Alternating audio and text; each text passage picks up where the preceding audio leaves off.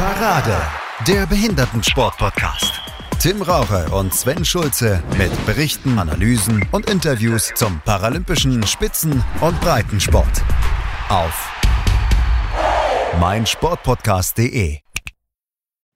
Moin, hallo und herzlich willkommen zum Parade MSR hieß es früher einmal, jetzt MSP für mein Sportpodcast. Ja, Tim, fast vier Jahre ist es her, dass wir den letzten Podcast als oder letzten Parade-Podcast aufgenommen haben. Warum hast du keine Lust gehabt? Ja, äh, das weiß ich gar nicht so genau. Na, es, manchmal ist es einfach so, dass das echte Leben dazwischen kommt und dann ähm, sind auf einmal fast vier Jahre rum. Ja, so war das auch in diesem Fall. Wir haben jetzt wirklich diese dreieinhalb Jahre oder fast vier Jahre Pause machen müssen und sind aber froh, dass wir jetzt uns dem Thema Behindertensport wieder widmen können. Äh, Tim, hat dir diese Podcasterei gefehlt? Auf jeden Fall. Also das, ist ein, das Thema Behindertensport ist etwas, was mich trotzdem nach wie vor weiterhin, äh, ich will nicht sagen verfolgt hat, aber beschäftigt hat. Und ähm, nun ist allgemein gerade derzeit die, äh, ist ein bisschen schwierig mit Sport im Allgemeinen, das betrifft auch den Behindertensport, aber für uns ein äh, guter Anlass, mal über das Thema zu sprechen wieder. Guter Anlass zu sprechen. Das ist ein gutes Stichwort und da können wir gleich unser Gast mit ins Boot nehmen. Boris Nikolai ist da. Moin Boris. Ja, hallo zusammen. Hallo. Boris ist ja. einer der ja, besten deutschen Rollstuhl-Boccia-Spieler einer der besten oder sogar mittlerweile der beste, Rang, ranglistentechnisch? Ranglistentechnisch bin ich ja weit, also schon, schon relativ weit vorne. Auch in Deutschland bin ich dann ja mit, ab, mit ein bisschen Abstand der Beste. Ja, das stimmt. Ja, kann man so sagen. das darf man auch gerne so sagen, weil das ist ja eine großartige Geschichte. Äh, du bist ja noch gar nicht so lange aktiv dabei, so um die fünf Jahre habe ich gelesen. Ist richtig. Ich hatte 2015, ich weiß es noch ziemlich ganz genau, an Ostern so äh, mein erstes Turnier in der Nähe von Barcelona. Das war gleich ein internationales, relativ großes Turnier und ja, habe da meine ersten Erfahrungen sammeln können und natürlich auch ähm, Lehrgeld zahlen müssen. Ne? So, so ein bisschen halt. Ne? Ja, seitdem bin ich dann äh, fleißig dabei im, im Sport und im Paraboccia. Ähm, genau. Wie kommt man als, als Anfänger dazu, in Barcelona gleich ein größeres Turnier zu spielen? Also ich könnte mir vorstellen, dass ich dann äh, so irgendwo bei mir in, in, in der Heimatstadt da irgendwo ein paar Kugeln schmeiße. Wie das genau funktioniert, da kommen wir gleich noch drauf. Aber das wundert mich jetzt, dass du gleich in Barcelona den, den, äh, das erste Turnier gespielt hast. Ja, also das war so gewesen, dass wir 2014 hatten wir die deutschen Meisterschaften, also im Oktober, November rum. Und ich hatte da gleich den zweiten Platz belegt gelegt, kannte da noch nicht mal alle Regeln in dem Moment und mein Trainer, mein Trainer zu Hause hatte mich einfach mal angemeldet, hat gesagt, da, ich habe dich angemeldet zur Deutschen Meisterschaft. Ähm, jetzt fahrst du mal, ich weiß gar nicht, wo sie waren, ich glaube Richtung ja, Wiesbaden meine ich, war gar nicht mehr sicher. Äh, jetzt fahrst du mal dahin und guckst mal, was dabei rauskommt. Und ja, das hat ganz gut funktioniert, wurde dann gleich Zweiter. Dann kam dann auch gleich der Bundestrainer auf mich zu und meinte, ich hätte Talent und ich soll doch mal zum Sichtungslehrgang kommen. Also wo man dann Talente mal so ein bisschen unter die Lupe nimmt für ein Wochenende. Und ähm, nach dem Lehrgang meinte er, er hätte mich gerne in der Nationalmannschaft. Und so hat das Ganze angefangen. Und dann über, genau, über die paar Monate zwischen Oktober und April ähm, habe ich dann ja einige Trainingseinheiten absolviert und der Bundestrainer hat mich dann mit einem weiteren Spieler, mit Bastian Keller, äh, hat er mich dann gleich zum ersten Turnier quasi geschickt des Jahres nach ja, Barcelona. St. Cuga hieß die Vorstadt vor Barcelona. Genau. Wahnsinn. So kam es dazu. Und ähm, ja, ich habe dann gleich mal gesehen, also ich dachte so, ja, Paraboccia, ich war früher hatte ich Tennis gespielt, also mhm. jetzt nicht im Rollstuhl, sondern ähm, ja auch ziemlich gut Tennis und äh, habe Schwimmen gemacht. Also ich kannte so das Wettkampfgeschehen äh, und dachte, ja, Behindertensport und Paraboccia, das wird jetzt nicht so das äh, Professionelle, was man so kennt vom, von allem sein und habe dann aber dann doch schnell erfahren müssen, dass das ganz anders ist, als ich mir das ja so äh, vorgestellt habe in Deutschland und international ist es nochmal ganz anders. Also die Weltspitze ist da ja, sehr zusammen und äh, das Niveau ist dann äh, sehr groß und Nuancen machen quasi den Unterschied aus. Mhm. Ja, So war das und ich hatte dann mein, meine 13 Bälle dabei, auch nicht mehr. Ähm, habe dann gesehen, dass die, die Engländer mit zwei Reisebussen ankamen mit Boccia Chibi drauf und dann dachte ich, hoppla, ähm, es läuft doch ein bisschen anders, äh, als jetzt nur mal, äh, so ein bisschen ja, ein paar Bälle zu werfen. Ne? Das hat man auch dann beim Spielen direkt gemerkt. Ähm, gibt es in Deutschland eigentlich einen Ligabetrieb oder, oder wie hält man sich fit? Sind das nur Einzelturniere, die man spielt? Äh, es gibt keinen Ligabetrieb. Dafür sind, also ein Parabot ja nicht, dafür sind ähm, die, ja, die Anzahl der Spiele einfach zu gering. Mhm. Es gibt einige Turniere, Einladungsturniere, Freundschaftsturniere, auch dann internationale Turniere, ähm, die man in Deutschland aber auch dann halt auch grenznah, sage ich mal, bestreiten kann, damit man halt, äh, sag ich mal, über die ganze Saison ein Level hält, in, in, ja, in Fitness und halt natürlich auch ein Wettkampflevel in einer normalen, pandemiefreien Saison, wie viele Turniere spielst du da pro Jahr? Also es gibt vier internationale große Turniere vom Internationalen Boccia-Verband. Äh, maybe vier Turniere darf man eigentlich nicht spielen, also das ist auch limitiert. Mhm. Und ähm, das sind vier große Turniere, das sind, die, die gehen jeweils über eine Woche. Mhm. Und das Einzel und Doppel jetzt in meiner Klasse werden da gespielt immer zusammen. Und ja, ansonsten spiele ich dann noch zusätzlich mindestens so drei bis vier kleinere Turniere im Jahr. Also kommt man so gut auf acht, etwa sieben bis acht Turniere circa. Wenn du dein Sport, also wir kennen ja alle das Boccia, äh, was wir früher so im Garten gespielt hatten, bei, beim Mutterhänden mit, mit äh, bunten Kugeln und da ist in der Mitte das mhm. Schwein, so haben wir es genannt. Und wer am dichtesten mhm. dran war, hat gewonnen.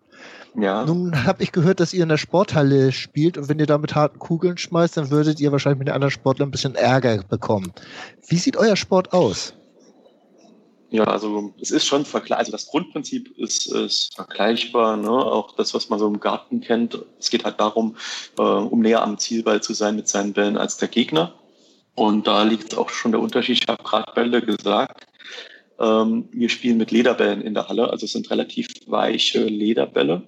Ähm, die unterscheiden sich überwiegend von der Oberfläche und von der, vom Härtegrad her. Ähm, in Gewicht und Größe sind die genormt, aber es ist halt eine relativ weiche Oberfläche. Also die lassen sich auch zusammendrücken etwas und das, äh, die Bälle sind quasi gefüllt mit einem Kunststoffgranulat und außenrum ist Leder. Das ist so das Grundprinzip der Bälle. Äh, du sagst, sie haben unterschiedliche Oberflächen. Hast du dann mehrere Bälle zur Auswahl, die du wirfst? Also ich sag mal, wenn du jetzt einen Stoppball werfen willst, dann äh, nimmst du den und wenn du ein bisschen nachrollen willst, nimmst du einen anderen Ball oder, oder machst du es rein über Efe und, und äh, ja, über Efe und Technik halt? Also erstmal, also es, man darf immer nur mit, mit einem Set in ein Spiel reingehen. Das heißt quasi, man spielt sechs rote Bälle, zum Beispiel der Gegner ja. sechs blaue Bälle. Mehr darf man halt auch nicht benutzen. Ähm, man kann aber sich das Set so zusammenstellen, dass man sagt, okay, ich spiele zum Beispiel zwei härtere Bälle, mhm. zwei mittelharte und zwei weiche Bälle. Und dann kann ich sagen, okay, ich nehme die weichen Bälle, nehme ich, um möglichst mich nah an dem Zielball zu platzieren und die härteren Bälle nehme ich, um den Gegner wegzuschießen. Mhm. Also nicht den Gegner, sondern die Bälle des Gegners wegzuschießen. Wie lang ist eine Spielbahn beim Boccia oder beim Rollstuhlboccia? Also das, das, Spielfeld ist äh, sechs Meter breit, zwölfeinhalb Meter lang. Mhm. Und beim Einzel, man äh, quasi, man füllt es von der Mitte auf aus. Also es gibt quasi sechs Felder, in denen man äh, mit dem Rollstuhl steht. Man darf ja. das, das Feld auch nicht verlassen. Und beim Einzel ist es so, dass man zwei Felder in der Mitte belegt. Beim Doppel die vier in, von der Mitte aus und beim, ja, beim Team drei gegen drei alles Felder dann. Genau, und äh, man darf das Feld halt nicht verlassen. Das heißt, ähm, man kann die Position in dem Feld ein bisschen ver, sag ich mal, verändern, aber man darf das Feld nicht verlassen. Mhm. Und deswegen gibt es auch sehr viele ja, taktische Möglichkeiten, um halt Vorteile sich zu erarbeiten oder halt, äh, ja, das wird der Gegner dann genauso probieren, halt auf seiner Seite. Weil der eine rechts von der Mitte steht, der andere steht links von der Mitte. Ja. Das äh, ja, macht das sehr taktisch, das Spiel halt auch. Genau, ähm. und dann gibt es den weißen, weißen Zielball, den wirft man am Anfang in das Spielfeld hinein. Ja. Das heißt, man kann quasi die Position des, Spiel, äh, des Zielballs auch selbst bestimmen. Jeder Spieler hat, es gibt vier Sätze, jeder Spieler hat zweimal Wurf. Und ähm, dadurch kann man halt, ist das Spiel sehr variabel. Das kann zum Beispiel von 1,50 Meter Spiellänge sein bis zu 10 Meter. Also mhm. wie man sieht, dann ein sehr großer Unterschied. Wenn das äh, jetzt auf 8 Meter ist das Spiel und du bist, du ja. fängst an zu werfen und bist mit deinem ersten Wurf, ich sag mal, einen halben Meter neben dem Zielball, bist du dann sauer mit dir selbst? Nebendran ist sehr schlecht, da wäre ich sehr sauer, ja. Ähm, in der Linie vorne dran dagegen, ein halber Meter, ist gar nicht so verkehrt, weil so. der, also wenn, wenn man zum Beispiel zu kurz bleibt, aber halt genau in der Linie, sag ich mal, zum, zum Checkball, zu dem weißen Ball, ähm, sich da platziert, dann hat der Gegner natürlich auch schwer, den weißen Ball überhaupt zu erreichen, weil der wie so ein Block da vorne, da vorne ja. liegt. Schon wenn er neben dran liegt, dann ist er, ist er nutzlos, dann liegt er neben dran. Aber wenn er einen halben Meter genau in der Linie davor liegt, ist er sehr, sehr nützlich. Also kommt immer darauf an, wie die Position des Balls ist ich habe selbstverständlich mal so ein bisschen geguckt, so äh, was man so sehen konnte, so im Internet, wie, wie der Sport so aussieht. Und äh, da hat man ja auch die Möglichkeit, irgendwo den Zielball nochmal äh, beiseite zu schmeißen. Mit einem harten Ball wahrscheinlich, wenn man ihn genau trifft, dass er dann doch nochmal wegspringt und man nochmal von vorne anfangen kann in einem Satz. Ist das so? Genau, also es ist im Prinzip alles erlaubt. Also man kann quasi die Stelle des Gegners wegspielen, man kann seine ja. eigenen Ball wegspielen, drücken, man kann den Zielball, den Checkball, ähm, sag ich mal, aus dem Spielfeld, sag ich mal, rausschießen, wenn das möglich ist. Und dann wird er tatsächlich auch in die Mitte des Spielfelds wieder zurückgelegt. Mhm. Und dann ergibt sich natürlich eine ganz neue Spielsituation.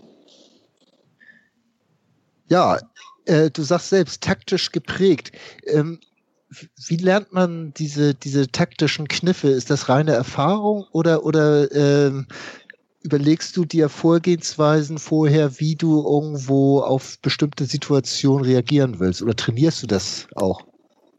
Also das gehört alles, was du jetzt gerade aufgezählt hast, dazu. Also es ist so, dass man halt äh, natürlich über die Jahre oder über die Boccia-Spiele, über Turniere hin natürlich immer dazulernt. Und ähm, was auch ganz groß ist im Boccia, ist Videoanalysen. Das heißt, jedes Land ähm, betreibt es, sage ich mal, intern. Also man, will, man stellt Videokameras auf und analysiert auch die, Spieler, die Spiele des Gegners.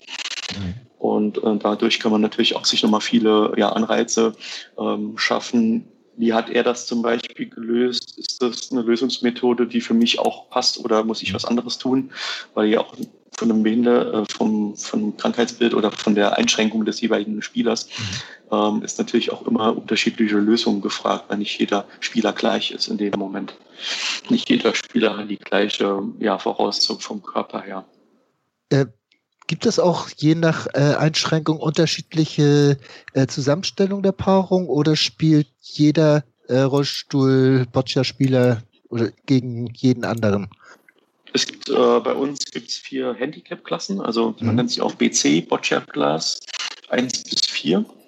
Ähm, in den Klassen 1 und 2 sind es Leute mit äh, Zerebralparese, ähm, die natürlich auch dann eine Einschränkung im Wurfarm haben. Mhm.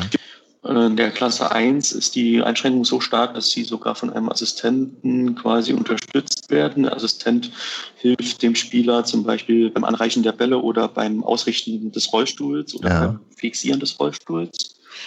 In der Klasse BC2 sind auch ähm, Spiele mit Zerebralparese, aber ohne Hilfe auf dem Boccia-Feld. Und dann gibt es noch die BC3er und BC4er Klassen. Ähm, das sind Spieler, die quasi ähm, unterschiedliche Einschränkungen haben. Das sind Muskeldystrophie, Muskelatrophie, ähm, Querschnitte, sehr hohe Querschnitte und ähm, BC3er in der Klasse sind Leute, die mit einer Rampe spielen. Das heißt, die können quasi nicht selbst werfen. Mhm. Äh, mit einem Assistenten, der die Rampe quasi für sie einstellt. Ähm, und der Assistent sitzt zum Rücken zum Spielfeld, darf sich während dem Spiel auch gar nicht umdrehen. Mhm. Und der Spieler sagt quasi genau, wie die Rampe auszurichten ist, auf welche Höhe der Ball, welcher Ball auf der Rampe zu legen ist. Und dann mit einem Stab oder mit was anderem äh, stößt der Spieler dann den Ball ja. an der Rampe an und dadurch kommt der Ball ins Rollen. Das ist in der Klasse BC3 und äh, ich bin in der Klasse BC4. Das sind quasi auch Leute mit, mit äh, Muskeldystrophie, Atrophie, mit Querschnitten, mit verkürzten, versteiften Armen, ähm, auch Rumpfeinschränkungen. Und das sind Leute, die keine, äh, sage ich mal, Unterstützung haben auf dem Spielfeld, ähm, die selbst werfen können und auch das Handling des Rollstuhls äh, auf dem Spielfeld selbst beherrschen. Genau. So, dann muss der gemeine Hörer wie ich jetzt erstmal schlucken, aber wir kommen trotzdem weiter ja. zum Sport. Äh, wie, viel, wie viele Aktive gibt das äh, in Deutschland jetzt? Äh, wenn du, wenn du sagst, das ging ja relativ schnell bei dir vor fünf Jahren und du greifst ja jetzt so mehr und mehr in der Weltspitze ja wirklich an, wenn ich so seine Erfolge höre, also europaweit und auch schon Weltspitze. Äh, wie, wie viele Spieler, was muss ich mir vorstellen, was ist da für ein Andrang, um da hinzukommen, wo du bist? Ja, also in Deutschland, also an die Spitze Deutschland zu kommen, das ist ja noch relativ überschaubar. Also da ja. haben wir jetzt nicht so, weil wir nicht so die Boccia-Nation sind, ist es auch sehr unbekannt. Man muss den meisten muss man erklären, was man da eigentlich macht und was das für eine Sportart ist. Ähm, ich schätze, dass wir so circa 80 bis 100 momentan aktive Spieler in Deutschland haben, verteilt auf vier Klassen. Würde ich jetzt mal, ich kann es nicht genau sagen, würde ich jetzt auch im Bauch raus grob schätzen. Mhm. Ja. Und wie gesagt, auf vier Klassen, das heißt, dass man so 15 Spieler pro Klasse circa hat, vielleicht ein bisschen mehr. Ja. ja. Äh, und ich glaube auch, Deutschland war bis jetzt auch in der Europa- bzw. Weltspitze noch gar nicht so stark vertreten. Ne? Das ist relativ neu, dass ihr da jetzt vorne mitmischt, wenn ich da richtig gelesen genau, habe. Genau, ja. Also ist relativ neu, also auch erst seitdem das, äh, ja, dass das wir, dass ich 2015 da angefangen habe, da war bis vorher noch wenig Erfolg international. Mhm. Ähm, dann hat sich das gewechselt, vor allem mit dem ja, dritten und vierten Platz bei der WM, der Weltmeisterschaft 2018 in Liverpool. Ähm, 2017 hatten wir schon erste Erfolge mit auch mit dem zweiten Platz im Pair, also im Doppel in äh, Kansas City und das war auch ein World Open, also sehr, ein sehr großes Turnier. Und bei der Weltmeisterschaft 2018 war dann der große Durchbruch mit dem dritten Platz im Einzel für mich und äh, vierter Platz im Doppel. Äh, da ging es halt schon sehr voran, dann natürlich auch in der Weltrangliste. Und dann tut man sich auch ein bisschen leichter, sage ich mal, weil man dann in der Vorrunde nicht auf die, ja, weil man dann zu den stärkeren Spielern ja schon gehört. Und mhm. in der Vorrunde trifft man dann nicht automatisch immer auf den gleichen Top-10-Spieler, weil man ja. selbst ja ein Top-10-Spieler ist. Ja, genau. Kriegt man mal einen ungesetzten Spieler zugelost. Ähm, Umgesetzt also nicht, also sie sind alle gesetzt, aber so. zumindest mal nicht, nicht, vielleicht nicht von den ersten zehn gerade in der ja. Gruppe. Ne? Nicht top Das gesetzt. macht halt dann schon einen Vorteil, ja weil man dann halt selbst schon einer der Top Ten Spieler ist, da kriegt man nicht noch einen zweiten Top Ten Spieler. Es sei, da kommt wieder so ein Boris Nikolai, der sie dann alle von oben vom Thron schirpst da. Wenn wir jetzt nochmal auf die äh, europäische Spitze gucken wollen, äh, sind das dann diese, also wenn ich an Boccia denke, denke ich an Spanien oder Frankreich. Kommen da auch die äh, Spitzenspieler her oder eigentlich? Nee, das kann man so gar nicht sagen. Also ähm, es ist so, dass England, also traditionell im Paraboccia sehr schon seit über Jahr, Jahrzehnte, kann man schon fast sagen, sehr gut und sehr erfolgreich ist, in allen Klassen übergreifend in Europa. Dann äh, Portugal, die haben auch eine sehr lange traditionelle, ja, quasi einen Hintergrund auch in meiner Klasse und Wer ganz stark ist in Europa, ist die Slowakei in meiner Klasse, die C4. Die sind äh, Paralympicsieger im Doppel und auch, ja, ich glaube, er war der Andrzejczyk, er war auch Zweiter bei den Paralympics auch in Rio im Einzel. Also die sind sehr, sehr stark in ihrer Klasse, also meiner Klasse BC4. Und das sind so die Nationen, die, ja sehr stark sind in, in, in, in Europa.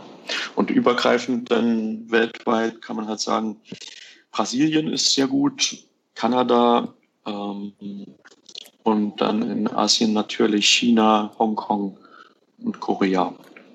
Das sind so die stärksten Nationen. Ähm, für diesen Blog vielleicht mal abschließend gefragt, hätten die Paralympischen Spiele in diesem Jahr stattgefunden? Was wäre dein Ziel gewesen? Ja, also ich bin immer ich bin immer ganz gut gefahren, wenn ich mir die Ziele nicht so hoch gesetzt habe, weil dann hat man sie auch erreicht und war zufrieden. Ähm, ja. Bei der Paralympics ist es so, wir haben ein sehr kleines Teilnehmerfeld von 24 Spielern. Ähm, oder natürlich auch ein, ja, eine, ein Spieler in deiner Gruppe ist, der dann auch natürlich fast ein Top-10-Spieler ist oder ja, unter den ersten zwölf ist. Also den muss man dann auch erstmal schlagen.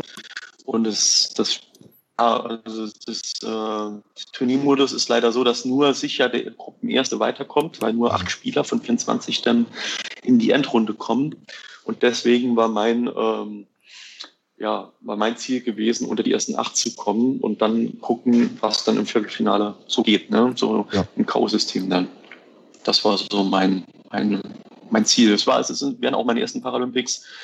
Von daher ähm, ist man dann auch mal wahrscheinlich erstmal überwältigt, äh, um zu sehen, was da so alles ja, passiert ne, bei, ja. bei den Paralympics. Genau. Kann ich mir vorstellen, dass das ja auch irgendwo ein Traum ist, wenn man so mit so einem Sport anfängt, dass man da irgendwo sowas erreichen kann überhaupt. Das ist wahrscheinlich schon Wahnsinn. Ja, also ich habe jetzt die letzten Jahre waren sehr erfolgreich mit dem dritten Platz bei der WM, zweiten Platz letztes Jahr bei der Europameisterschaft. Ja.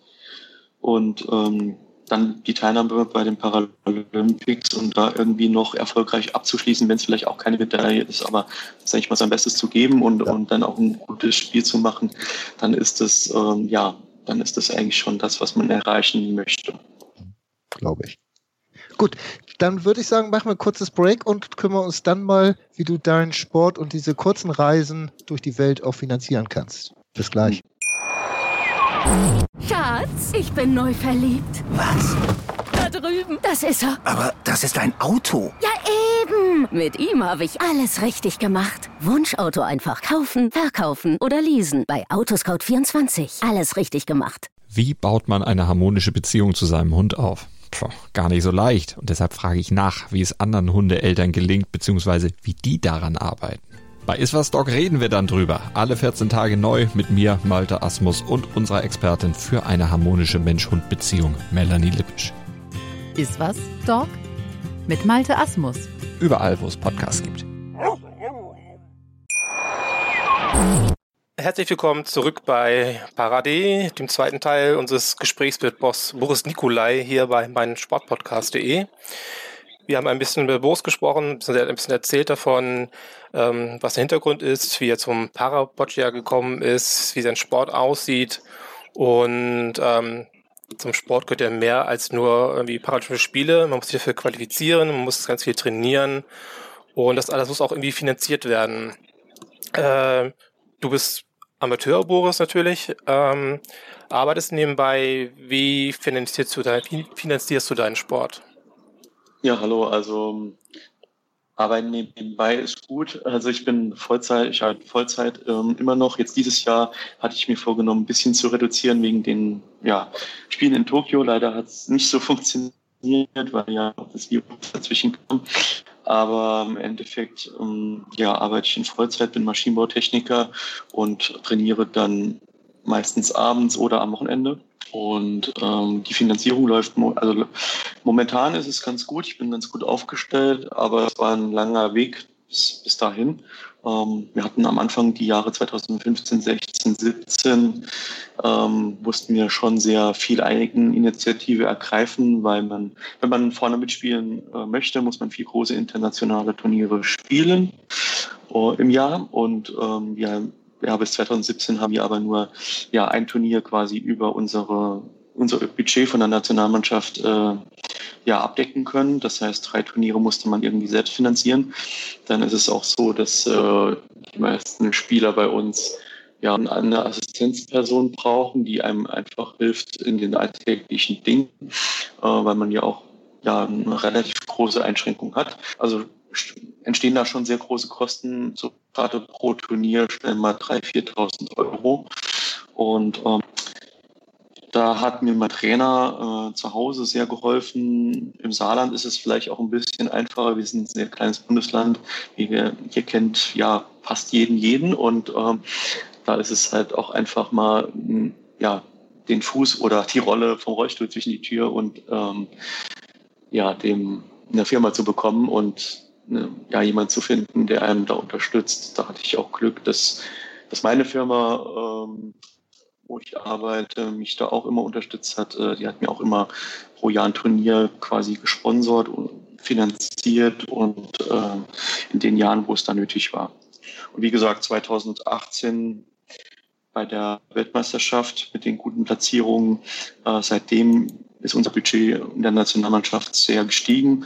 Ähm, das Geld kommt ja vom Bundesministerium des Innern an den Deutschen Behindertensportbund und der verteilt quasi an die einzelnen äh, Sportarten quasi ja, sein Budget. Und äh, das natürlich auch nach Erfolg äh, der einzelnen Sportarten. Und da wir dann Erfolg nachweisen konnten in den Jahren 2017 und 2018, ist natürlich auch das Budget gestiegen. Und seitdem ähm, ja, kriegen wir Prinzip alle nationalen Mannschaftslehrgänge, also die Trainingslager und auch die internationalen äh, Turniere, die über den Verband laufen, äh, finanziert.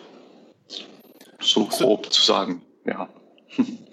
Musst du dir für Wettkämpfe Urlaub nehmen oder gibt es irgendwie ein Arrangement mit dem Arbeitgeber, dass er sagt, so das eine andere große Turnier, keine Ahnung, wenn jetzt noch, das angenommen, du würdest jetzt noch, hättest jetzt nach Japan, nach Tokio fliegen müssen, Anführungszeichen müssen, äh, hättest du dafür Urlaub nehmen müssen oder ähm, hättet ihr das auch gesponsert?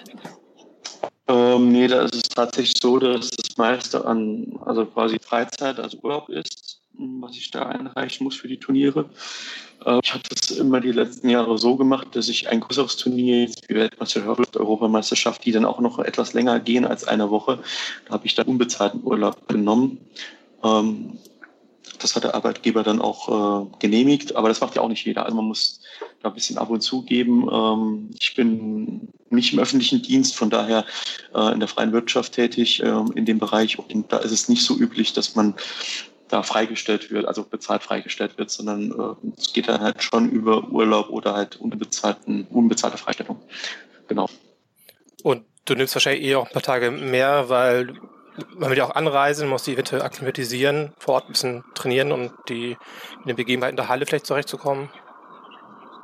Ja, also das ist äh, wirklich so, dass man halt, ähm, also das mit früher anreisen, das ist eigentlich schon in den Turnierplan mit äh, inbegriffen. Man hat immer zwei Tage normalerweise, bevor die, bevor das eigentliche Turnier wirklich startet, hatte man so, hat man so Trainingsphasen, die, die dann natürlich eingeteilt werden. Also man darf dann nicht mehr trainieren wie die anderen, sondern das, man wird da fest zugeteilt, ähm, dass jeder die gleichen Voraussetzungen ha äh, hat. Und ähm, da ist es so, dass man ungefähr ja zwei Tage quasi vor dem eigentlichen Start in der Halle ist zum Training.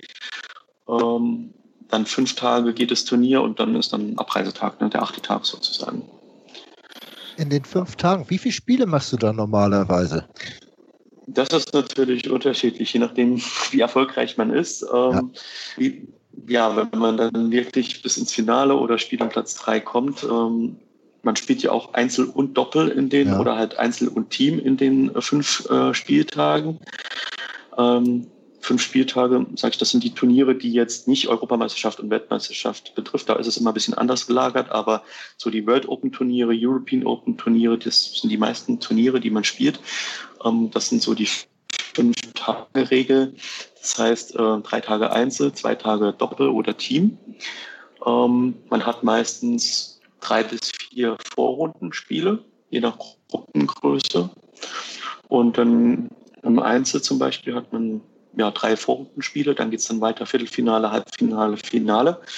Also das heißt, beim Einzel kommt man schon mal auf bis zu sechs Spiele in den drei Tagen verteilt dann. Ähm, dann ist es aber meistens so, dass man ähm, ja die ersten Tag zwei Spiele hat oder ein Spiel und dann ähm, am zweiten Tag auch nochmal zwei oder ein Spiel. Das kommt immer darauf an, wie es, ja, wie es regeln im ja. Turnier. Und dann am dritten Tag hat man dann oft drei Spiele hintereinander. Das heißt, Viertelfinale, Halbfinale, Finale werden dann an einem Tag gespielt. Da ist man dann abends schon ziemlich fertig, wenn man das so gemacht hat. Ein Spiel dauert so ja, 45 Minuten bis zu einer Stunde. Das hört sich jetzt erstmal wenig an, wenn man sagt, okay, drei Stunden am Tag verteilt, das geht alles. Aber es ist auch eine gewisse Vorbereitungszeit pro Spiel genau. ähm, vorhanden. Das heißt, man hat 30 Minuten bis zu einer Stunde vor jedem Spiel Trainingsmöglichkeit.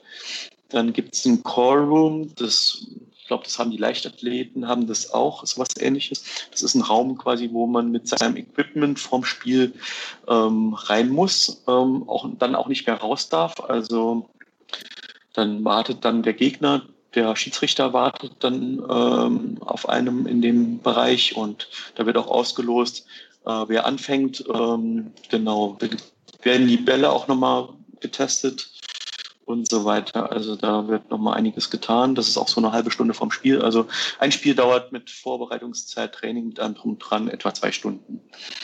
Und, wow. wenn man sich dann vorstellt, okay, drei Spiele am Tag, ja. dann kommt man schon ja, auf sechs Stunden mit Pausen zwischendurch, dann ist der ganze Tag weg. Du hast sechs Bälle, äh, hast du ja vorhin erzählt, pro, pro Durchgang, sage ich jetzt einfach mal. Äh, genau und dann spielst du mehrere Sätze. Also das bedeutet, äh, geht das dann bis wie viele Punkte geht das? Oder, oder geht das nach, nach geworfenen Bällen? Es geht nicht nach, äh, also es werden immer alle Bälle geworfen. Das heißt, ja. ähm, also äh, zum Beispiel, ich hätte rot gewählt, ne, ja. weil ich die Wahl gewonnen habe. Da ich mir die Farbe aussuchen, du spielst blau. Dann fange ich im ersten Satz an. Ja. Ähm, also du hast dann sechs blaue Bälle, ich habe sechs rote Bälle. Dann fange ich im ersten Satz an, werfe die weiße Kugel ins Spielfeld und platziere dann meinen nächsten roten Ball möglichst optimal. Dann bist du so lange dran, bis du mit einem deiner Bälle näher bist als mein roter so. Ball. Ja. Und dann bin, ist, ist dir das gelungen, dann bin ich wieder an der Reihe. Und das geht so lange, bis alle Bälle aufgebraucht sind, also Alles alle Bälle im, im, gespielt sind. Ja. Und dann am Schluss, nach einem Satz, also wenn alle zwölf Bälle gespielt sind, ähm, dann schaut der Schiedsrichter, wie viele Punkte gibt es denn. Also zum ja. Beispiel, du zum Beispiel den ersten Satz mit zwei Punkten gewonnen, das heißt, zwei von deinen blauen Bällen liegen näher als mein nächster ja. roter Ball am weißen Ball. Und ähm, genau, das machen wir dann insgesamt viermal, dieses Prozedere also der Durchgang. Und im äh, nächsten Satz hättest du natürlich dann Anwurf mit deinem ja. meisten Ball. Und ähm, genau, und nach vier Sätzen werden die Punkte einfach addiert und dann wird geschaut, wer gewonnen hat. Und bei Gleichstand gibt es genau. noch einen Entscheidungssatz. Beim Gleichstand gibt es den sogenannten Tiebreak. Das heißt, ähm, der weiße Ball wird in die Mitte des Spielfeldes gelegt auf fünf Meter. Ja. Und dann wird auch ausgelost, wer anfängt. Und dann wird einfach ein Satz auf die Mitte quasi gespielt. Ja. Und ähm, dann gibt es auch keine Punkte am Ende des, ähm, des Satzes, sondern es wird einfach nur entschieden, okay, ähm, Blau hat gewonnen oder Rot hat gewonnen und dann endet das Spiel quasi unentschieden, zum Beispiel 4 zu 4. Ja. Aber der Sieger wird quasi unterstrichen und ist, hat das Spiel gewonnen. Ja, alles klar. Ja, ganz, ganz blöde und banale Frage. Was passiert, wenn so ein Ball kaputt geht? Kann der denn ersetzt werden? Kommt ganz selten vor, muss ich sagen. Also ich habe es noch nicht erlebt, dass ein Ball während einem Spiel kaputt geht, äh, weil die werden ja sehr oft getestet, äh, die Bälle. Erstens mal nach, äh, sage ich mal, Gewicht, äh, nach Größe und auch nach Rollverhalten. Das heißt, die ähm, werden so eine kleine Rampe runterrollen gelassen und wenn der Ball zum Beispiel darauf liegen bleibt, dann ist er zu weich. Dann wird der Ball aus dem äh, Verkehr gezogen, aber das alles mhm. passiert vor dem Spiel. Ähm, ich denke, wenn, also ich muss, müsste es wirklich mal in den Regeln nachlesen. Ich habe es noch nicht, noch nicht erlebt, dass ein Ball während einem Spiel kaputt äh, gegangen ist, weder bei mir noch bei irgendeinem Spiel. Aber man kriegt dann wahrscheinlich einen Turnierball gestellt. Hat halt der Nachteil, dass der Turnierball meistens nicht die Qualität hat als äh, der eigene Boccia-Ball. Ja. Aber siehst du, Boris, jetzt kannst du noch was über deinen Sport durch uns lernen. Ist doch auch mal was Schönes. Tatsächlich, ja, also kommt ganz selten. Also wie gesagt, ich habe es noch nicht erlebt. Ähm, hab schon ich, erlebt, kann auch, dass, ich kann mir auch schwer ähm, vorstellen, ja. dass sie schnell kaputt gehen, weil das macht ja schon einen sehr robusten Eindruck, auch nach dem, was du so erzählt hast. Ja, also die sind sehr robust. Man kann da drauf rumspringen auf den Bällen. Ähm, die werden tatsächlich auch ähm, ja quasi manchmal auch, wenn die Bälle zu hart sind und man möchte die weicher haben, dann werden die Bälle geklopft, äh, da wird mit dem Rollstuhl drüber gefahren, alles Mögliche, ähm, nur damit man die Bälle weicher kriegt. Also so robust sind die eigentlich, wollte ich jetzt nur mal so darstellen vom, mhm. vom Material her. Also es kommt sehr selten vor. Das Zwischenwurf ist meiner Meinung nach fast nicht möglich, dass der Ball kaputt geht. Du hast von irgendwie erwähnt, dass gerade in Endphase des eines Turniers, äh, dass auch durchaus mal drei Spiele hintereinander sein können, dass es sehr viel Zeit ist. Was, was machst du denn? Wie hältst du dich denn, sag ich mal, geistig fit? Das ist ja vor allem auch sehr viel Konzentration, äh, den Sport, den du betreibst. Ja, also man merkt es tatsächlich, dass man halt auch dann, sag ich mal, von der Konzentration am Anfang, ähm, ja, das ist halt auch viel Training. Also viel Training und natürlich auch um, ähm, Wettkampferfahrung, dass man halt die Konzentration über den ganzen Tag hochhalten kann, beziehungsweise dann wieder ähm, schnell regenerieren kann oder halt abschalten kann nach dem Spiel, wenn man jetzt eine Stunde Pause hat, sich da wirklich zurücknimmt und wirklich rauskommt aus dem Spielbetrieb und dann sich nochmal voll konzentriert aufs nächste Spiel. Aber das dauert auch, bis man das so ja, lernt und ähm, da gibt's auch ganz wenig Ratschläge, die man da geben kann, weil, glaube ich, jeder Spieler ist da ein bisschen anders. Der, jeder hat andere Methoden. Der eine hört Musik, der andere macht vielleicht eine Meditation, der nächste fährt einfach mal ein bisschen raus spazieren. Also das ist ähm, ganz unterschiedlich. Also da kann man, kann man schlecht einen Ratschlag geben, was da die beste, ja, was das Beste dafür ist. Aber im Endeffekt geht es halt darum, wieder voll anzugreifen im nächsten Spiel und dann wieder den Fokus quasi darauf zu haben. Ja, es hat diese Mischung aus sich irgendwie ein bisschen entspannen, aber trotzdem auch die Entspannung hochhalten, dass man im Wettbewerb bleibt im Kopf. Genau, also man muss, man kann sich quasi entspannen, aber man merkt es selbst auch. Also ich habe ja auch eine Uhr, die zum Beispiel Puls aufzeichnet und so weiter. Also so ganz ruhig, wenn es ein Wettkampftag ist und ich weiß, ich habe noch ein Spiel, wird das nie werden. Also der ist immer so ein bisschen auf Wettkampfmodus, sag ich mal so. Ne? Also so ganz runter kommt man da dann doch nicht. Ja. Du hast gerade Spazierfahren äh, kurz erwähnt. Ähm, schaffst du denn überhaupt irgendwas vom Wettkampfort, also der, der Umgebung, was, was zu sehen? Also wenn du jetzt irgendwie in Barcelona bist und das Turnier, hast du da ein bisschen Freizeit, hast du Zeit fürs Sightseeing? Also wenn man es vorher nicht plant und erfolgreich ist, also dass man wirklich bis zum Schluss äh, in die Endrunde kommt oder halt ins Finale kommt, dann hat man wirklich meistens keine Zeit, um sich groß was anzugucken. Meistens dann vielleicht noch in den ersten zwei Tagen, äh, wo man vielleicht mal so ein paar Stunden, so zwei, drei Stunden oder so äh, noch Freizeit hat. Aber so richtig Sightseeing ist da eigentlich nicht drin. Ähm, man schafft es dann wirklich nur, also wenn man wirklich Interesse hat, was ich dann auch schon gemacht habe, äh, wenn es dann wirklich weit weg geht, nach Montreal oder nach Dubai oder solche Städte haben ja auch schon Turniere gehabt. Und es kommt auch immer wieder, dass man sagt, okay, man hängt vielleicht zwei Tage hinten dran, privat, und ähm, schaut sich dann die Stadt an. Das habe ich auch schon gemacht. Also, dass ich dann halt wirklich zwei Tage nochmal Urlaub angehangen habe und äh, dann die Versucht habe, dass ich dann schon, wenn ich dann schon mal da bin, dass ich mir dann auch wirklich mal die Stadt und alles angeschaut habe. Wie ist das mit den Kontakten zu den anderen Spielern? Also jetzt außerhalb deines Teams, äh, internationale Spieler oder so, äh, man kennt sich ja wahrscheinlich, äh, weil man ja doch wohl regelmäßig äh, aufeinander trifft. Äh, gibt es da Kontakte und äh, ist man abends noch zusammen oder ist man, schottet man sich dann doch so ein bisschen ab? Also was ist eigentlich, also wir sind da irgendwo, wenn man dann aus dem Spielfeld draußen ist, sind man dann, sind wir schon eine große Familie. Klar ist man immer im Team irgendwie zusammen, weil je nachdem, wie groß das Team ist, ähm, wie viele Plätze man, Startplätze man bekommen hat als Nation, ist das mhm. Team halt auch unterschiedlich groß, aber äh, man hat schon sehr viel Kontakt zu anderen Leuten, zu anderen Spielern. Und nicht nur beim Turnier, sondern halt vor allem auch äh, zwischen den Turnieren, wenn man dann wieder zu Hause ist, durch die, äh, ja, wir sind gut vernetzt mittlerweile ne, mit äh, so, Social Media, also da ist fast jeder aktiv. Äh, die meisten beherrschen doch ganz gutes Englisch und da äh, hat man auf jeden Fall Kontakt und, und das ist sehr schön, eigentlich so eine große Familie dann ja das auch ja, zu haben und sich da auszutauschen. Also das ist sehr interessant. Und auch Ratschläge von anderen Spielern. Also ich habe am Anfang sehr viele Ratschläge äh, bekommen. Also das ist nicht so, dass man dann sagt, okay, um, man gibt da nichts preis, ja. sondern ähm, man, man hilft dann auch dem einen oder anderen mal, wenn man sieht, okay, um, das ist vielleicht der falsche Weg, den er da einschlägt oder so, wenn man auch aus eigener Erfahrung das vielleicht anders machen kann. Das hört sich ja richtig nach Sportmannsgeist an.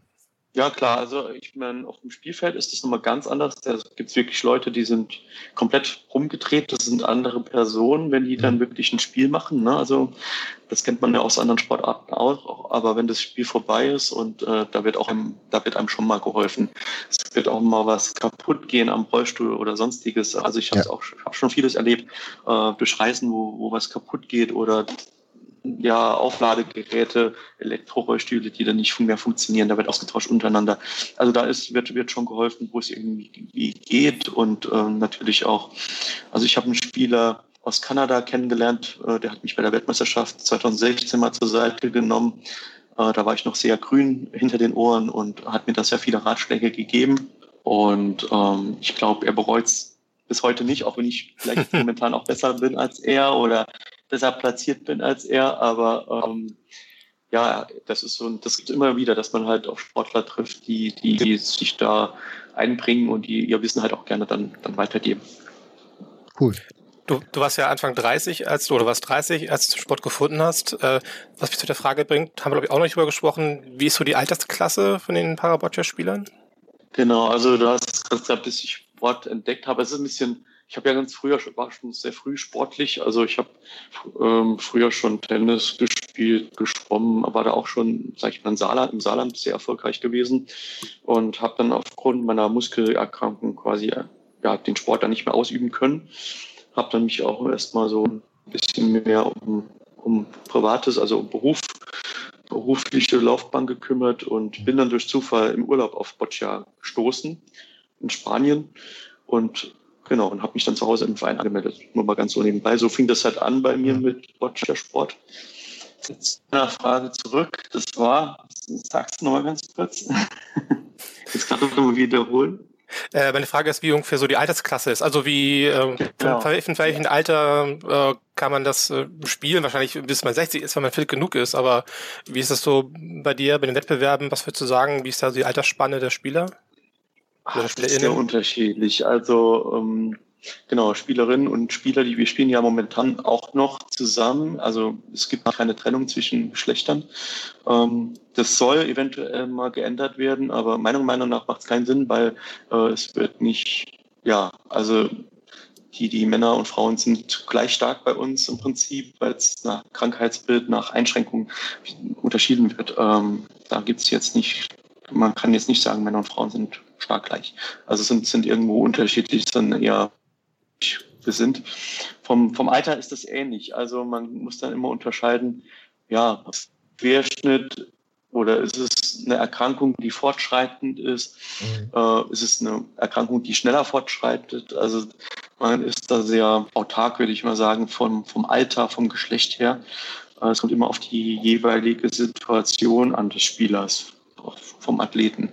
Ähm, ich würde mal grob sagen, um wirklich international oben mit spielen zu können, würde ich eine Range angeben zwischen 20 und 50. Also da siehst du halt schon, das, das ist ordentlich. nicht wie in anderen, ja, ja, es ist äh, nicht wie in anderen Sportarten, wo man sagt, okay, mit 30 ist man alt in der, in der Sportart oder so, sondern das kann durchaus 50, äh, kann man da auf höchster Ebene noch mitspielen, wenn man fit genug ist. Und das ist halt immer abhängig, ja, von, von vielen Faktoren. Ne? Ja. Gibt es noch SpielerInnen, die quasi aufgrund einer fortschreitenden Krankheit dann in die Klasse gewechselt haben? Das gibt's äh, ja durchaus. Das, das halt auch, das kenne ich auch einige Spieler. Es gibt auch Spieler, die tatsächlich äh, rausklassifiziert worden sind, also dass sie zu stark waren und dann auf einmal hieß es, sie dürfen kein Boccia mehr spielen. Also selbst das gibt's. Oh, das ist ja brutal. Genau. Also es gibt es in, in allen Varianten. Ne? Es gibt äh, zum Beispiel durch eine Erkrankung, die jetzt vorstreitend ist, okay, dann sieht man, okay, der ist in der Klasse BC4, der äh, ist er vielleicht äh, zu schwach dafür geworden. Ähm, der darf dann äh, BC3 spielen mit einer Rampe zum Beispiel. Umgekehrt, was ich jetzt auch schon erlebt habe, ein Holländer, der war quasi im Querschnitt und hat dann trainiert und da ist einiges an Kraft wieder zurückgekommen. Und dann hat man gesagt, er ist eigentlich zu stark und ähm, wurde dann aus der Klasse BC4 rausklassifiziert. Und da das die stärkste Klasse für einen Querschnitt ist, ähm, durfte er dann natürlich auch keine internationalen Turniere mehr spielen. Also das gibt's auch. Ja. ja. Aus einem positiven Anlass hart. Ja, für den Sport dann selbst. Aber äh, was mich nochmal interessieren würde, wäre dein Trainingsumfang. Da hatten wir, glaube ich, noch nicht drüber geredet. Äh, du sagst ja, du mhm. arbeitest Vollzeit, musst du natürlich auch, um ja, ein bisschen leben zu können. Ähm, wie sieht dann dein Alltag aus? Jeden Abend Training oder äh, dreimal die Woche oder wie läuft das? Also es ist unterschiedlich. Also ich trainiere natürlich auch nicht nur Boccia, sondern gehört ja noch mehr dazu. Also zum Beispiel auch ähm, ja im Fitness Fitnessbereich, dass man da Gerätetraining macht, also um die Kraft halt zu erhalten. In meinem Fall äh, zu steigern wird schwierig bei einer Muskelerkrankung, weil es ja fast nicht möglich ist, aber halt den, den Stand, den man hat, aufrecht zu erhalten. Ähm, viel Physiotherapie gehört dazu, sorry. Ähm, genau, also sehr umfangreich. Ich würde sagen, momentan trainiere ich drei bis viermal die Woche Boccia, also dreimal unter der Woche und dann am Wochenende eventuell nochmal. Das, da komme ich auf zehn Stunden Boccia-Training etwa in der Woche und ähm, nochmal circa ja, zwei bis drei Stunden Gerätetraining und nochmal genauso viel Physiotherapie. Und das alles neben Ruf ist natürlich schon, schon einiges, was einen dann ja quasi den, den Abend erfüllt. Ja, kann ich mir gut vorstellen. Bleibt dir noch Zeit für andere Hobbys oder, oder ist das jetzt wirklich, zack, das war's zwischen Privatleben noch? Ja, also genau, so momentan andere Hobbys ist wirklich schwer. Also die habe ich ganz wenig oder eigentlich nicht mehr. Ähm, da war ich auch zu zielstrebig und wollte, vielleicht, wollte dann natürlich auch Erfolg haben, habe es auch erreicht. Und ähm, ja, mit dem großen Ziel Paralympics, ja, hatte ich dem eigentlich alles untergeordnet. Also dass man halt wirklich darauf achtet, dass man äh, ja möglichst viel, ist ja nicht nur Training, es gehört ja auch mittlerweile viel anderes dazu, Planung, äh, Social Media, Wettkampf, Vorbereitung, äh, Trainingslager, ja alles mögliche, also Absprache im Team miteinander. Ähm, da gehört schon einiges an, an Zeit, wo man da opfert einfach. Ne? Und das macht, macht mir aber auch Spaß, mache ich gerne und sonst hätte ich es auch nicht gemacht, ganz klar. Das muss wohl auch so sein, sonst könnte man das wahrscheinlich auch von der Kraft her gar nicht machen. Also jetzt von der geistigen Kraft, wenn man da nicht voll hinterstehen würde. Ansonsten macht es auch keinen Sinn, äh, wenn man sich da quälen muss zum ja. Training oder halt äh, sagt, oh nee, heute schon wieder und dann, dann bleibt man besser zu Hause und, und macht, wenn man Spaß hat, äh, sollte man das tun. Natürlich kommt man in diesen Tagen um das Thema Corona nicht herum. Und äh, jetzt wären momentan die Olympischen Spiele wären am Laufen gewesen. Die Paralympischen werden, glaube ich, im nächsten Monat gestartet. Die ganzen Auswirkungen von Corona besprechen wir nach dem nächsten Break. Schatz, ich bin neu verliebt. Was? Da drüben. Das ist er. Aber das ist ein Auto. Ja, eben. Mit ihm habe ich alles richtig gemacht. Wunschauto einfach kaufen, verkaufen oder leasen. Bei Autoscout24. Alles richtig gemacht. Willkommen zurück bei Parade auf meinsportpodcast.de. Tim Rauche und Sven Schulze begrüßen heute Boris Nikolai. Und wir haben schon sehr viel über Rollstuhl Boccia erfahren. Und äh, jetzt die nächste Fragenrunde soll sich so ein bisschen um das Thema Corona und die momentane Situation im Sport, im Behindertensport äh, drehen. Und das meine erste Frage, äh, Boris.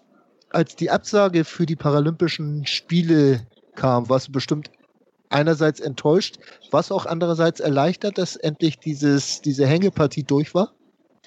Ja, also sie haben sich ja doch relativ lange Zeit gelassen. Also ja. man, es wurde schon sehr viel anderes ähm, abgesagt, ähm, andere Turniere, andere äh, Dinge und man hat es ja erahnen können, quasi, dass das dass es so kommt, ähm, auch durch meinen Beruf. Ich bin normalerweise bin ich bei unserem Großraumbüro, äh, war da schon sehr schnell im Homeoffice und da hat man gemerkt, oh okay, ähm, da kommt was ganz schön Heftiges auf uns zu. Ähm, ich ja, also ich war da nicht sehr überrascht, dass die Paralympics oder die, die Spiele in Tokio abgesagt worden sind. Also das war schon für mich was ja quasi vorauszusehen, als ja. die Absage kam.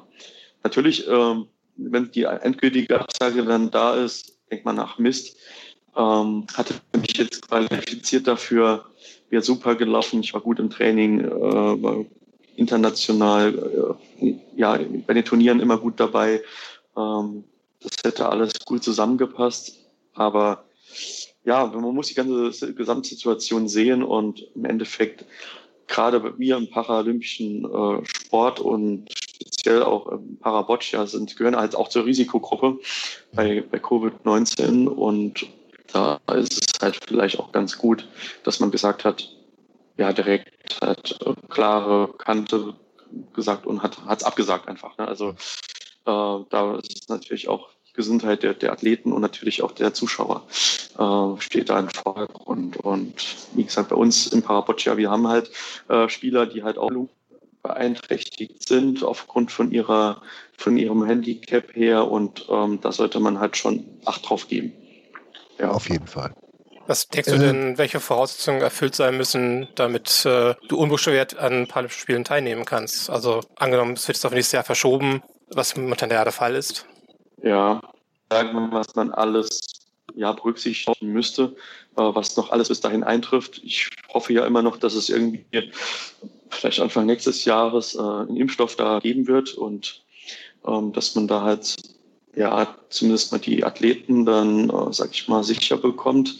Aber im Endeffekt ist es schon ein Risiko, ne? Einfach, also das gehen muss und halt auch eingehen, auch eingehen wird, weil ähm, die Chance, ja, nicht immer eine, eine Paralympics teilzunehmen. Also bei mir ist es so, ich würde mich halt schon versuchen, möglichst davor zu schützen, was in meiner Macht steht, aber ich würde trotzdem ganz, ganz gerne natürlich bei den Paralympics teilnehmen. Mhm. Genau. Hast du denn den Eindruck, dass die Sorgen der AthletInnen ernst genommen werden? Das habe ich schon. Also gerade jetzt bei uns im, im paralympischen äh, Sport, natürlich auch im Paraboccia, ähm, sind jetzt alle Turniere für dieses Jahr also im, im, von der BISFED, vom Internationalen Boccia-Verband, sind alle Turniere für dieses Jahr abgesagt worden. Also es wird gar nicht stattfinden. Die Weltrangliste ist eingefroren bis nächstes Jahr.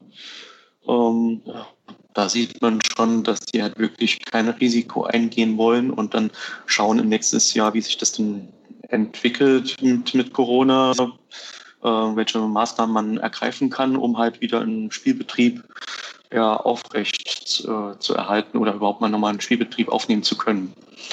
Und da gehört schon viel dazu. Da mussten Sicherheitskonzepte geschrieben werden, aber mittlerweile haben wir auch schon gesehen, dass es funktioniert, zum Beispiel vom Fußball oder halt von anderen Sportarten, die halt wirklich äh, ja, ein sehr gutes System entwickelt haben, was man natürlich dann auch äh, auf unseren Sport, sag ich mal, kopieren oder zumindest mal Bereiche kopieren kann. Ne? Ähm, das, das sieht schon mal ganz gut aus und ich bin guter Dinge, dass man das nächstes Jahr so hinkriegt, dass man äh, das, ja, dass dann nochmal ein Spielbetrieb stattfinden wird.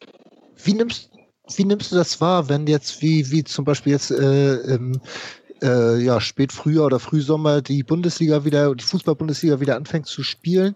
Äh, siehst du das dann positiv, weil ihr auch von diesen Erkenntnissen profitieren könnt? Oder sagst du, Mensch, die mit ihrem ganzen Geld und so weiter und so fort, äh, wie nimmst du das wahr, solche Entscheidungen? Ja, auf der einen Seite ist es halt schon problematisch, also es ist nicht problematisch, aber natürlich wie der Fußball, ne, da fließt das meiste Geld in Deutschland äh, hin im, im, Sport gesehen und da sind wir natürlich äh, nicht vergleichbar. Ne? Ähm, aber im Endeffekt natürlich können wir dann auch profitieren von deren, von deren Konzepte und das halt bei uns, äh, sag ich mal, im kleineren Rahmen natürlich, äh, sag ich mal, abbilden. Das ist halt schon, schon wieder ganz gut. Äh, ich bin, wir, wir sind sowieso autark von, von, von den Geldern vom Fußball. Ähm, Im Spitzensport wird ja, ja schon mal ein bisschen anders investiert. Äh, wir haben andere, ja, sage ich mal, Einnahmequellen oder halt ähm, ja ein anderes System wie beim Fußball jetzt. Also von daher ist es sag ich mal, nicht vergleichbar, aber was man vergleichen kann, ist, wie die den Spielbetrieb aufnehmen, welche Sicherheitsmaßnahmen die ergreifen und das können, da können wir halt schon wieder profitieren davon. Machst du dir ein bisschen Sorgen um die Zukunft deines Sports? Ich meine, angenommen, es gibt keinen neuen Impfstoff und wird alles weiterhin sehr risikobehaftet sein. Ähm, und auf absehbare Zeit können, können keine Turniere stattfinden?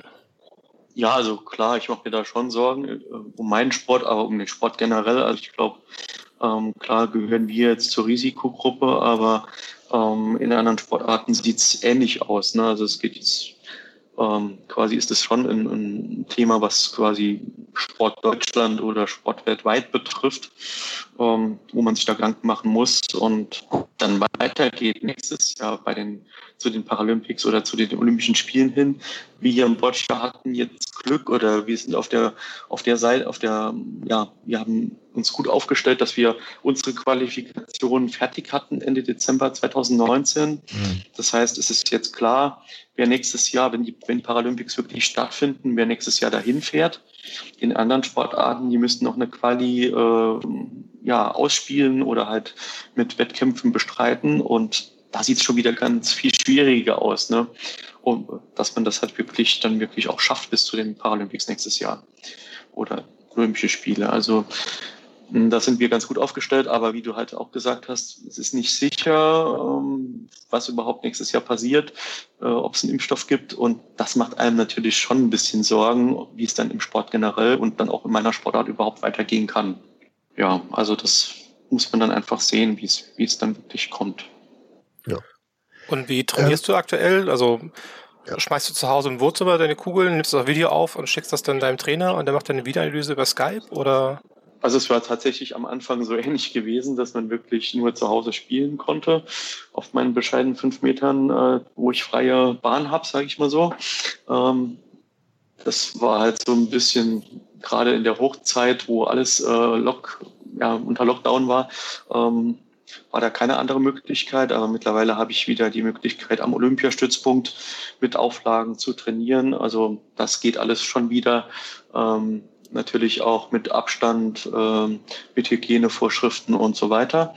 Aber das momentan, da ist man jetzt nicht großartig eingeschränkt, sage ich mal, in der aktuellen Situation. Natürlich kann sich das immer wieder ändern, wenn jetzt äh, die zweite Welle kommt oder die Infektionszahlen hochgehen und dann wieder äh, andere Kriterien, andere Richtlinien dann gefahren werden. Aber im Moment ist das Training fast, würde ich sagen, normal.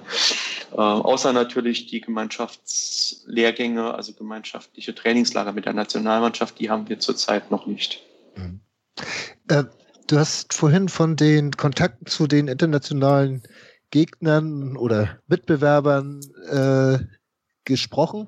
Äh, wie sieht das da aus mit den Trainingsmöglichkeiten momentan und auch mit den Aussichten? Ist das ähnlich wie hier oder haben die dann doch noch mehr Einschränkungen als wir? Ja, das ist ganz unterschiedlich. Also ähm, wenn man jetzt so sieht, auch die ja, ich meine, das ist ja auch so ein zeitlicher Abstand, je nachdem. Ne? Also in Asien, die waren sehr früh dran mit Corona. Ja. Dafür waren die auch wieder früher aus dem Lockdown draußen.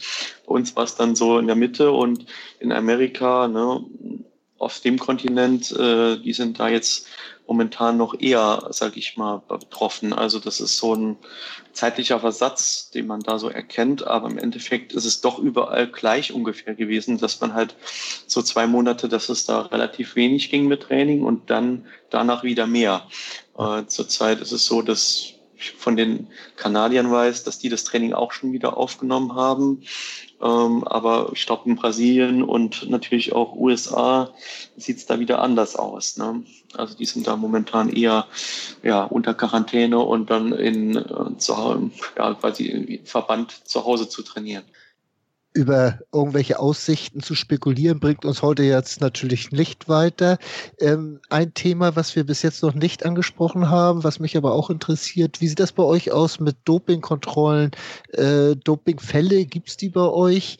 Oder äh, seid ihr da noch ein bislang sauberer Sport, der noch nicht erwischt wurde oder auch vielleicht hundertprozentig sauber ist?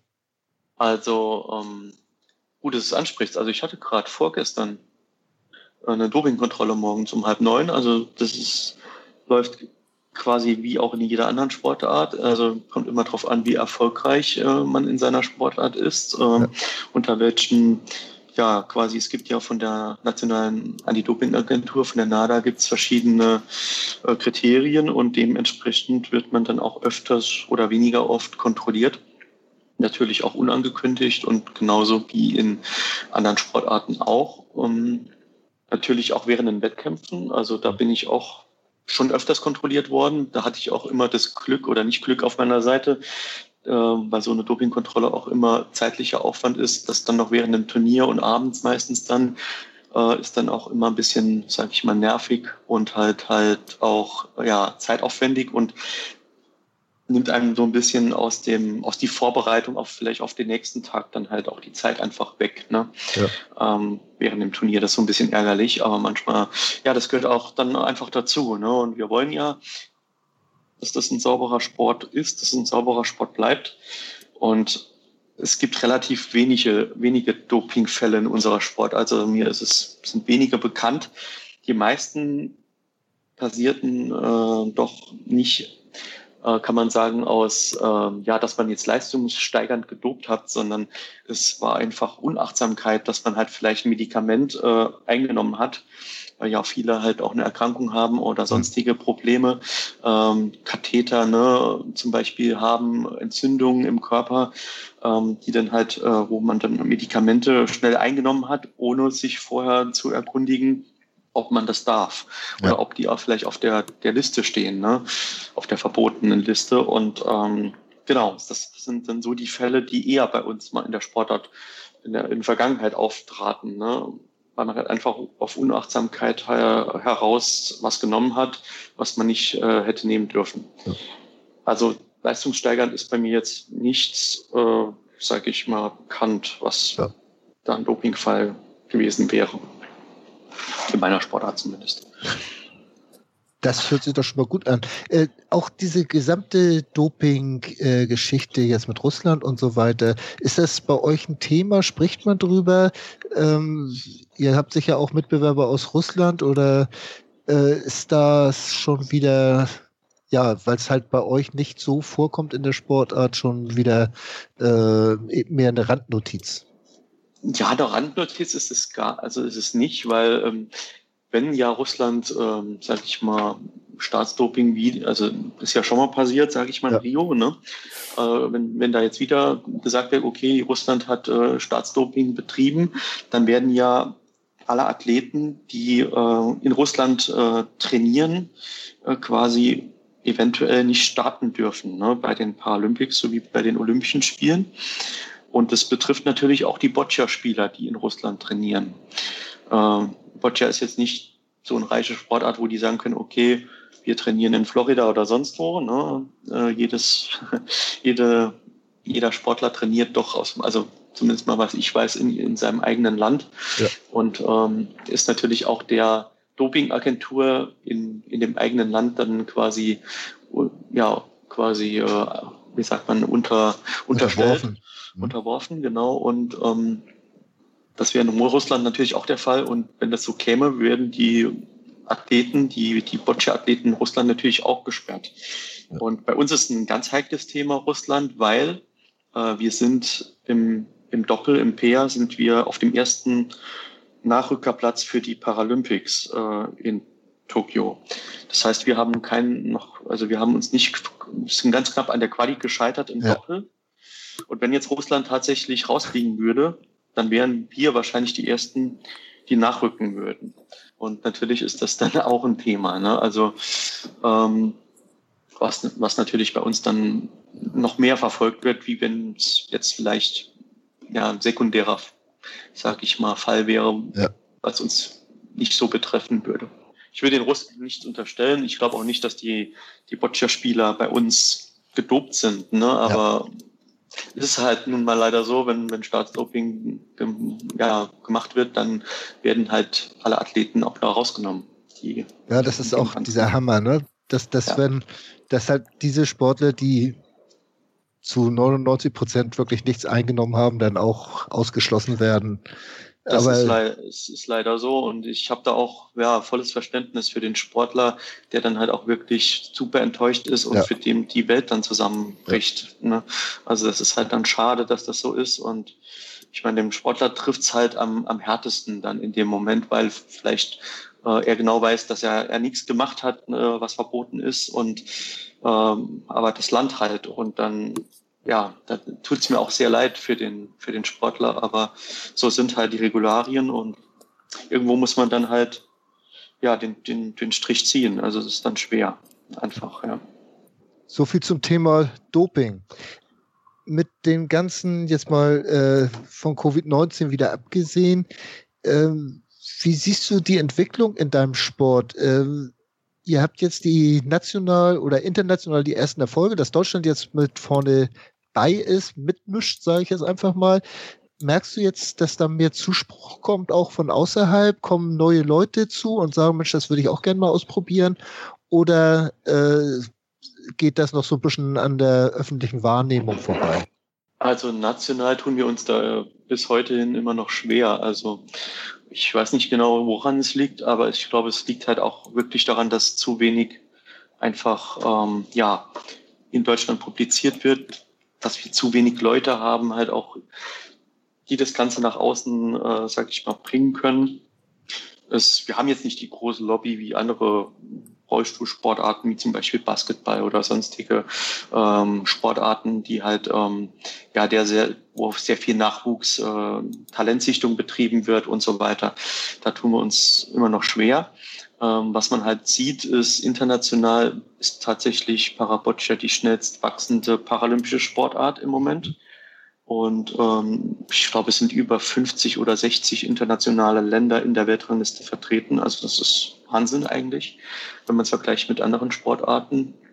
Und ähm, auch pro Klasse sind über 200, 300 bis 300 Spieler aktiv. Äh, wenn man sieht, dass die Weltrangliste alle zwei Jahre quasi gelöscht wird oder dass die Punkte nach zwei Jahren äh, ja, gelöscht werden, ähm, das heißt es, dass pro Klasse 300 Spieler auf internationaler Ebene äh, Boccia-Turniere spielen in jeder Klasse und das ist schon sehr viel ja. im, im Behindertensport einfach. Und ähm, da ist ja Boccia schon auf dem auf, auf einem sehr großen aufsteigenden Ast und ähm, ich hoffe, dass das in Deutschland ähm, dann auch langsam, sage ich mal, sich verbessert und ich hatte so die Hoffnung oder habe die Hoffnung, dass es mit den Paralympics es ist ja auch das erste Mal, dass ein deutscher Spieler dann dabei sein wird, wenn sie dann nächstes Jahr stattfinden, ähm, dass da sehr dass da nochmal eine Welle kommt, also nicht eine Corona-Welle, sondern äh, eine positive Welle, ähm,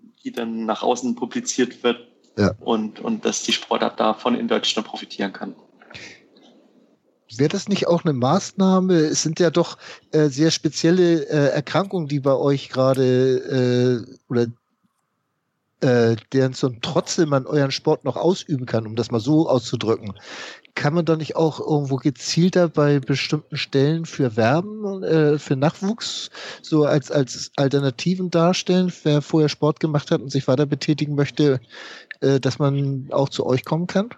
Also das kann man auf jeden Fall. Ähm, ich bin da auch aktiv gewesen, dass ich in, zum Beispiel in, in der Reha-Klinik, wo ich äh, öfters bin, also ich nicht öfters, sondern halt ähm, ja so einmal im Jahr oder halt weniger, wo ich eine Reha mache, dass ich das die Sportart vorstelle und dass ich, dass ich dann quasi auch ähm, ja quasi abends in, in Training quasi ähm, ja in, ins Leben gerufen habe, was jetzt auch trainiert wird, auch wenn ich nicht in der Reha bin. Ja. Äh, das ist ganz, ganz toll. Aber ja, es ist halt schwer. Also da, sag ich mal, fehlt uns auch die Manpower oder halt die, die, die Anzahl der, der Leute, die das machen könnten, die ja. dann wirklich frontal, sage ich mal, zum Beispiel in eine Schule oder halt in, in eine Einrichtung oder halt in, ähm, in eine Klinik äh, fahren und dann die, die Sportart vorstellen, die Physiotherapeuten schulen und so weiter. Also da fehlt uns einfach ja die, die Leute und, und die, die das machen können einfach. Ja. Ne? Das sind wir leider nicht so groß aufgestellt wie in anderen Sportarten, die dann doch, sag ich mal, ein Team haben, die sich nur darum kümmern, um ja. die Sportart so, äh, sag ich mal, publik zu machen und halt ähm, ja, weiter voranzubringen. Aber das ist geplant bei uns und ich hoffe, dass das allem, in Zukunft. Vor allem wird sich ja jetzt alles ändern nach diesem Podcast. Äh, da werden sie euch natürlich alle die Tür einrennen und bei euch mitmachen wollen. Und alle dann ins Saarland ziehen, ja. das wird so hoffen, dass, dass der ein oder andere ja Interesse findet äh, an der Sportart. Und ja, das ist, wie du gesagt hast, das ist eine Sportart, die man halt auch ausüben kann, auch wenn man körperlich jetzt ähm, sehr beeinträchtigt ist. Ne? Und das ist halt toll für jemand, der halt früher vielleicht Sport gemacht hat und jetzt so ein bisschen Probleme hat, ähm, eine Sportart zu finden oder halt da keine, ja nicht weiß, was er überhaupt machen kann, sportlich gesehen. Ja, das ist vielleicht auch das Problem, ne? dass, dass mancher Mensch gar nicht weiß, was er noch machen könnte. Genau. Trotz der also Erkrankung. Also, da ist im Boccia ist da schon sehr viel möglich mit Assistenten und so weiter. Toll. Ja, Tim, also ich bin so allmählich mit meinem Latein am Ende der Fragen und ich habe unheimlich viel erfahren. Hast du noch was, was du gerne wissen möchtest? Ich habe gar kein Latein, ich kann gar kein Latein, also von daher. Äh, ich habe tatsächlich eine Frage noch einfallen, also einem anderthalb, anderthalb Fragen. Du hast eben so halb ein bisschen erwähnt, wie sieht das bei euch mit, mit Zuschauern aus? Ist es primär irgendwie Freunde und Familie oder kommst du auch irgendwie mal jemand vorbei, der das einfach noch neugierig, neugierig ist zu sehen, was ihr da so treibt? Ja, also mit Zuschauern ist es auch rar gesät bei uns. Also eigentlich ist es eine interessante Sportart und ähm, was auch der Zuschauer schnell versteht. Ähm, ne, es geht einfach darum, seine Bälle näher zu platzieren. Ich meine, das kennt jeder. Jeder hat vielleicht auch schon mal die Sportart so ein bisschen äh, auf, im Strand oder, sage ich mal, auf, zu Hause auf der Wiese gespielt und ähm, es ist einfach auszuüben. Es ist äh, ja schade, dass es relativ wenige Zuschauer gibt, aber ähm, jetzt zum Beispiel bei der Weltmeisterschaft in Liverpool waren doch so ein paar da und das ist schön. Und ich hoffe, dass das in Zukunft dann halt auch mehr, mehr werden wird. Und ähm, ich habe auch oft Feedback bekommen von Leuten, ach, so spannend habe ich mir das gar nicht vorgestellt, weil es der letzte Ball kann zum Beispiel das ganze Spiel auf den Kopf stellen. Also das mhm. ist jetzt nicht so, dass es äh, ein langweiliges Spiel ist. Und wir spielen das ja auch noch auf Zeit, äh, spielen sehr viele Faktoren noch mit. Von daher ist es schon eine spannende Geschichte. Ja, ich erinnere mich an, das sagen, glaube ich, die Spiele in, in Vancouver, wo einmal jeder Curling geguckt hat.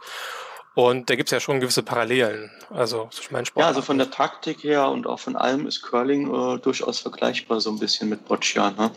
Ähm, es geht auch ja, es gehört viel dazu, was man so im Vorfeld ja gar nicht im, im Blick hat. Aber so taktisch gesehen ist Curling ein bisschen vergleichbar damit, da hast du recht. Sind eigentlich äh, auch mal internationale Turniere in Deutschland geplant? Jetzt natürlich Covid-19 vergessen wir jetzt mal ganz kurz. Äh, hast du da mal was gehört? Ist da auch was geplant? Also wir haben tatsächlich seit 2000 äh, 16 ein internationales Turnier in Saarbrücken, was wir jedes Jahr durchführen, aber halt im kleineren Rahmen. Also es ist, ja. es ist auch kein Weltranglistenturnier, sondern ein Freundschaftsturnier, was aber natürlich auch international, sag ich mal, ja immer mehr ja, wie es Berücksichtigung findet, ähm, durch positive Feedbacks ähm, der Spieler, die schon da waren.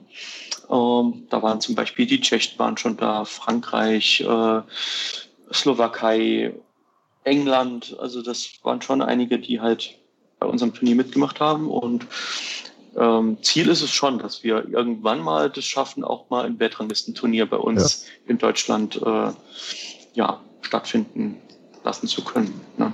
Gehört immer viel dazu, viel Planung, viel äh, Assistenten, die da benötigt werden.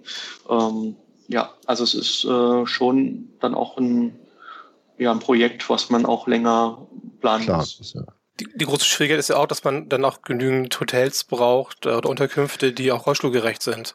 Genau, es muss so ein bisschen, die, die Infrastruktur muss halt stimmen. Das heißt, äh, Hotel, ähm, ja, du sagst gerade, also Hotel rollstuhlgerecht. Wir werden kein Hotel, oder es gibt kein Hotel äh, mit 100 barrierefreien Zimmern. Ne?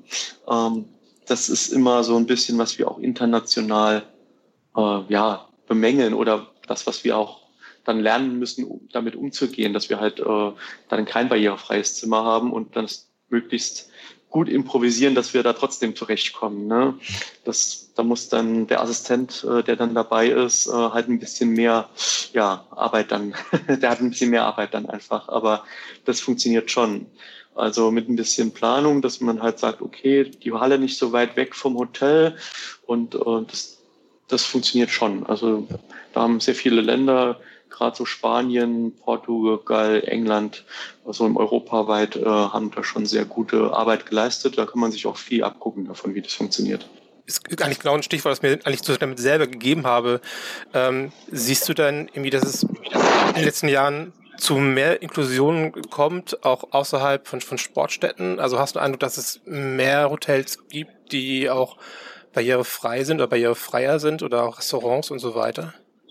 Ja, also da ist schon der, der Trend dazu, dass es äh, immer mehr auf Barrierefreiheit geachtet wird. Natürlich auch bei Neubauten muss es ja sowieso so sein. Ähm, aber natürlich werden wir kein Hotel finden äh, mit so viel Zimmern. Ähm, es gibt so ein paar Ausnahmen durchaus, äh, die sowas haben, aber dann natürlich fehlt halt natürlich die Sportstätte nebendran wieder.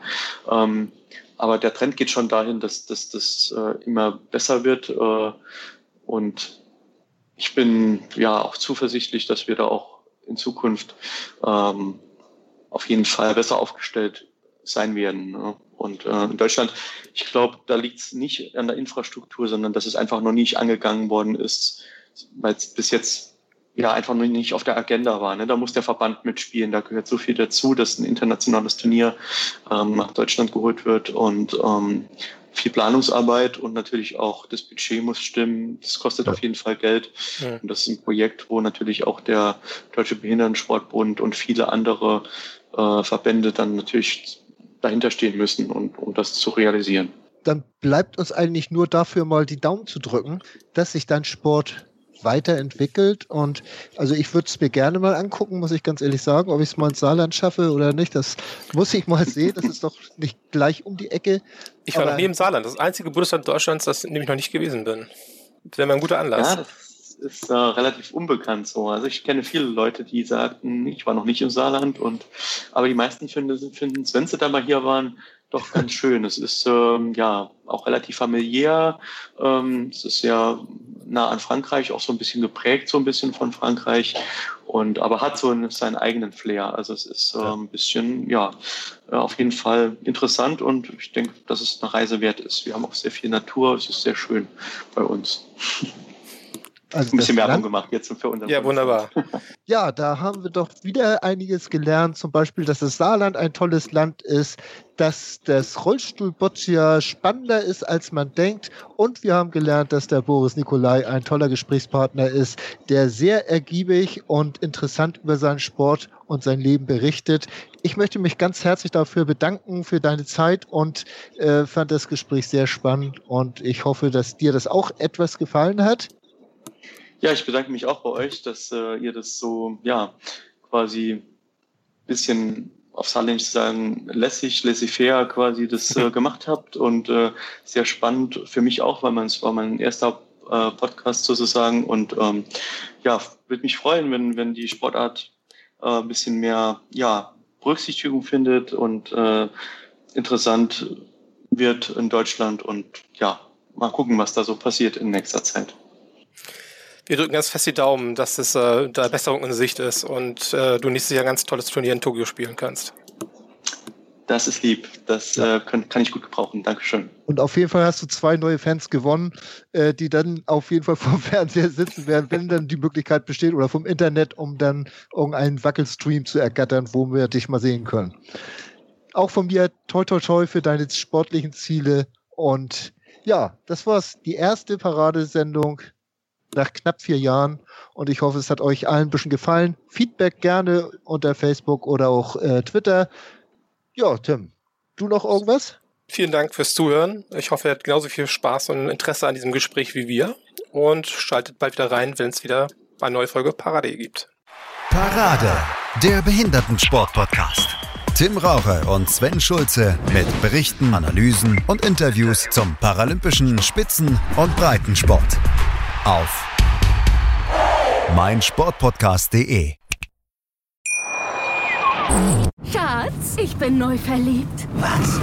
Da drüben. Das ist er. Aber das ist ein Auto. Ja, eben. Mit ihm habe ich alles richtig gemacht. Wunschauto einfach kaufen, verkaufen oder leasen. Bei Autoscout24. Alles richtig gemacht. Wie baut man eine harmonische Beziehung zu seinem Hund auf? Puh, gar nicht so leicht. Und deshalb frage ich nach, wie es anderen Hundeeltern gelingt, beziehungsweise wie die daran arbeiten.